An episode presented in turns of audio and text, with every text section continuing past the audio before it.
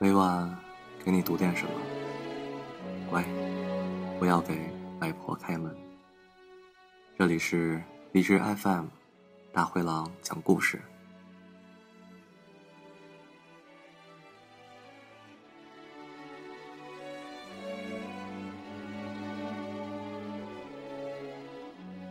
你好，我是李大郎。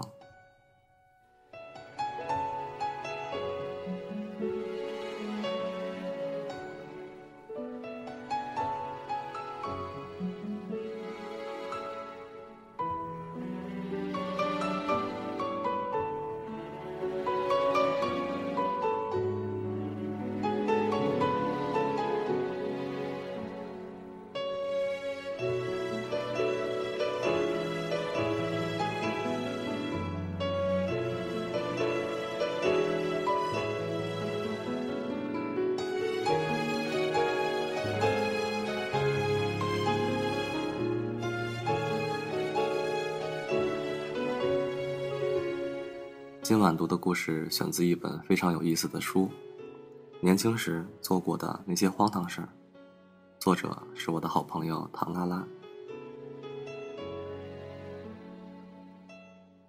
我的梦想，这是一个从小到大写的最多的作文题目。那时候，我和全国小朋友们一样，言不由衷的写着：“我要当科学家，我要当医生，我要当宇航员什么的。”但从来没写过我最真实的梦想。人到中年了，忽然回想起这个题目，打算诚实一回，就算给少儿时代、少女时代、青年时代的自己一个交代。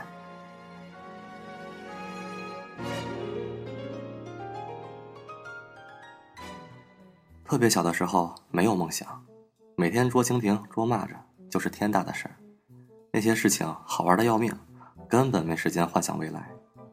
未来这个概念都是小学老师强加给我的，而我的真实梦想也是随着年龄而变化多端的。大概是由于幼儿园时期就意外登台表演过《我是公社小社员》，所以一直觉得自己可以当歌唱家，像王坤、李谷一那样。我绝对自信我有这个先天条件，嗓门大嘛。不过我上小学的时候还没有流行元旦联欢晚会之类的活动，所以。站在台上一展歌喉的机会几乎没有，都是因为我嗓门大，吼一嗓子能吓得全班瞬间安静三五秒，而被老师任命为班长。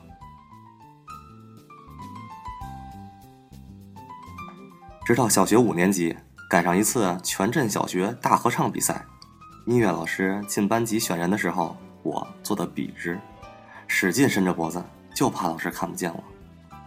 可音乐老师最终还是把目光从我头上掠过去了。据说人不够，于是来选了第二次。班级里的女生都快被选光了，他还是看不见我。他是不是被精灵施了障眼法呀？委屈死了。直到第三次来挑人的时候，他的眼睛终于落到了我的脸上，我终于如愿以偿的当上了合唱队队员。由于去的晚，所以被安排站在最边上。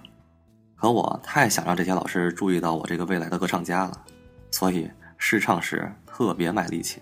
可能是由于太卖力了，我的大嗓门盖过了半场人的和声。唱完，许多老师的目光都集中到我脸上，我难以兴奋地等着老师们欣喜的表示：“你以后可以当歌唱家。”可是等来的却是这个孩子跑调。不行，于是我小学时唯一一次登台演唱的机会就此丧失，而我的歌星梦也就此破裂。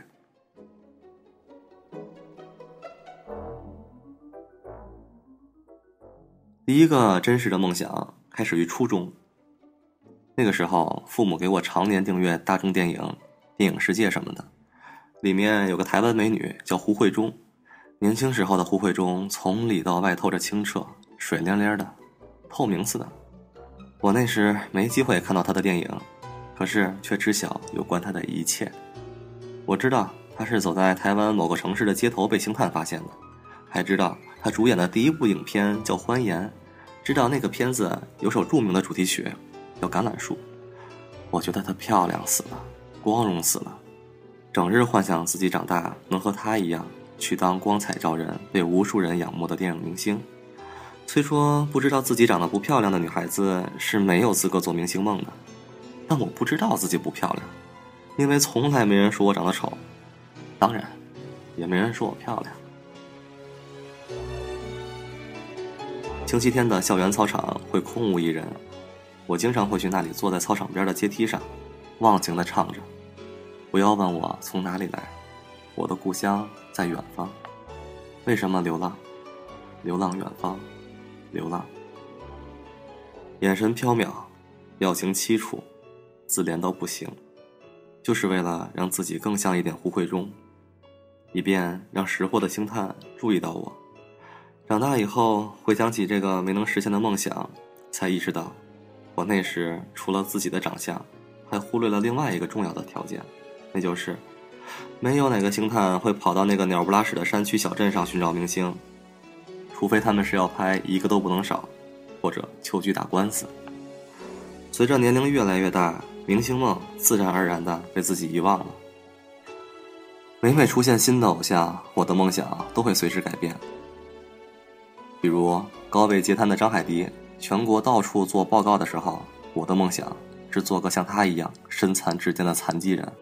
老山战士到处做报告的时候，我就梦想我能嫁给那些因为常年在外作战而被家乡的姑娘甩了的前线战士们等等。大学时看到人民文学上一篇煽情的报告文学，写的是西藏唯一一个不通车的哨所墨脱。那里的冰封期为半年，他们每半年才能收一次家乡的来信，所以他们很多人是在半年以后才知道亲人已经去世，或者半年以后才收到家乡小芳等待不起转嫁他人的噩耗。驻守在那里的哨兵精神生活极端贫乏，有限的几本国旗杂志和报纸被当成宝贝一样翻了又翻，而偶尔去探亲的首长夫人和凤毛麟角的女记者。几乎就是他们全体的梦中情人。很多士兵由于高原反应，心脏变大了；更多人由于长期单调的生活，脑子变迟钝了，傻傻的。看完这个报告文学，我这叫一个心疼啊！立马有了新的梦想，去墨脱做志愿女兵，给他们洗衣服、做饭、唱歌、跳舞、讲故事，还陪他们睡觉，轮流给他们当媳妇儿，这样他们就不会觉得枯燥了。这样。他们就不会变痴呆了。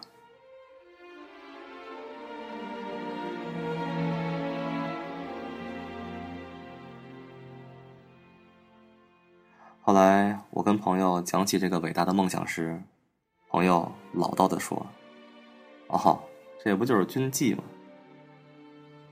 当然，军纪的梦想也没有实现，但我还是认真的研究了去墨脱的路线和路上应有的装备。若不是念及父母只剩我一个孩子，而且妈妈依旧在乳腺癌手术之后的化疗期，我可能真的就去了，谁知道呢？随着年龄的增长，我的梦想越来越卑微。接下来的一个梦想是到京城去做一个捡破烂的流浪者。初衷很简单，很多人都在梦想功成名就、出人头地，而这些在我看来毫无意义。少女时期，妹妹的突然夭亡和大一时候经历的社会事件，让我对人生、对社会都充满了虚无感。剩下的时间还可以做什么？如果必须活着，那就到处走走看看吧。站在高处，也许能高屋建瓴，但也可能看到的都是假象。我想活得卑微一点，站在世界的最低处，在没人注意和打扰的情况下。仰头看这个世界，流浪是上世纪八十年代末九十年代初大学校园里普遍流行的一个梦想。校报里的诗歌和酸文出现频率最高的就是“流浪”“去远方”之类的字眼儿，或者“带你去看海”“带你去草原”之类的豪言壮语。也许不只是校园，看那些流行歌曲，比如《橄榄树》《一无所有》。出走、假行僧、狼，你会觉得全社会的年轻人都在梦想出走或者流浪。当然，我一边怀揣着卑微的梦想，一边还是身不由己的跟所有人一样，为毕业分配而奔波。那段时间，身心一直处于分离的状态，身体顺应着社会和父母的希望，而心则飘得很远很远。记者不是我的梦想，但却是我期望的一个职业，因为我理解的记者是可以为百姓仗义直言的。可以揭露社会的阴暗面，推动社会发展的。所以，当一家当地新成立的晚报社从我供职的职业中学调我去做记者的时候，我一蹦三尺高。记者了不到半年，我就颓了，因为发现记者不是可以到处游走挖掘社会新闻的，更别提为百姓伸张正义了。我们能做的只是三天两头的参加政府会议，然后拿一个通稿回来改个标题。每次会后一般都有饭局，各界人士推杯换盏，你好我好大家好，背过身去就互骂傻逼。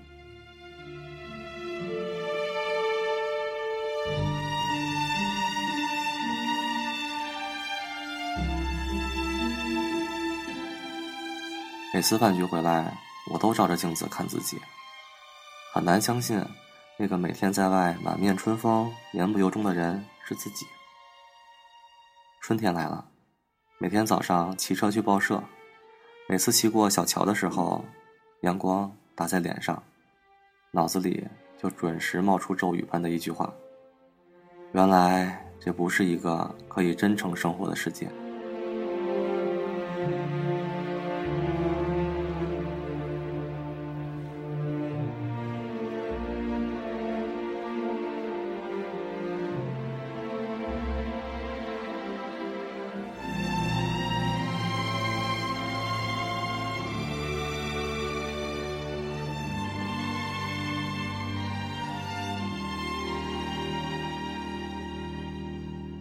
于是，我的流浪梦又认认真真的重新抬头。我打算用流浪到死、落魄到死这种方式，跟这个不可以真诚生活的世界决裂。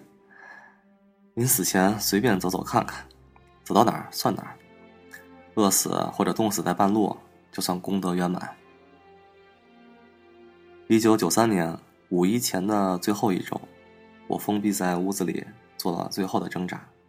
然后欣然找到报社主编说辞职，同时辞去的还有我当时的教师工作。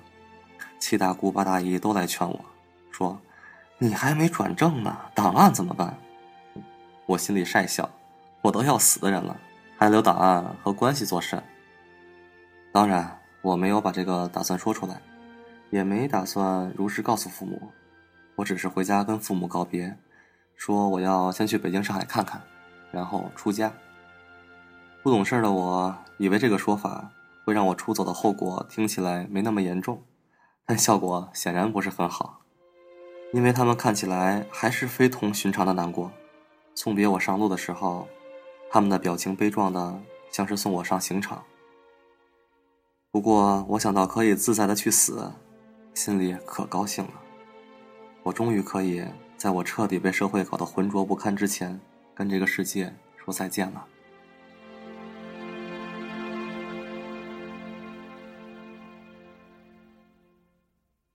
不过后来，我还是没死成，也没出家，倒是很过瘾的过了几年类似流浪的生活，从圆明园到宋庄，不工作，每天穷困潦倒的到处蹭吃蹭喝，一直混到三十岁。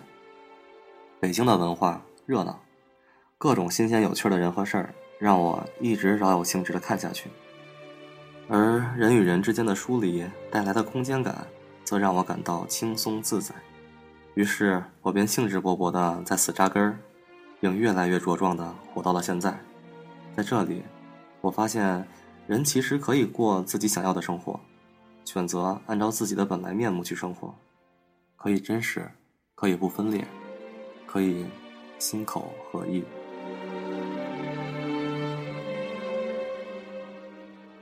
三十岁，我才真正开始要步入社会生活，研究生毕业留校。偶尔到写字楼里当当白领，终于过上想买酸奶买酸奶，想买皮鞋买皮鞋的日子。可小富即安之后，立马就空虚了。要是人活一辈子只为了大车大房子，那就太没劲了。三十岁之前沉浸在自己的小体验中，三十岁之后觉得有必要为改变这个世界而做点什么了。可做点什么呢？这个世界有太多让人沉重的喘不过气的东西：制度的落后、经济的不公、人性的沦落。从上到下，从下到上，都经常让人有种悲闷的无力感。似乎做点什么都难以立刻改变现状，但总得做点什么吧。我跟别人说，我后半生的梦想就是去当小学老师。孩子的创造力和想象力需要被保护，自尊心需要被保护，这些都保护好了，人性的基础也就打好了。那么还怕这个世界不朝着好的方向发展吗？结果招来悲观主义者的一片反对。你穷其一生能培养几个人呢？放在这个世界里，沧海一粟罢了。是啊，一个人的力量真的很有限。但不是有蝴蝶效应吗？不是有聚沙成塔之说吗？不是有堂吉诃德这样的人一直存在吗？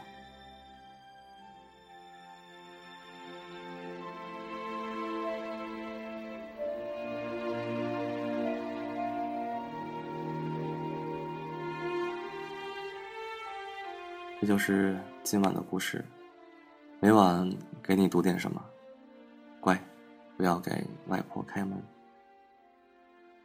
你的梦想是什么？你的梦想实现了吗？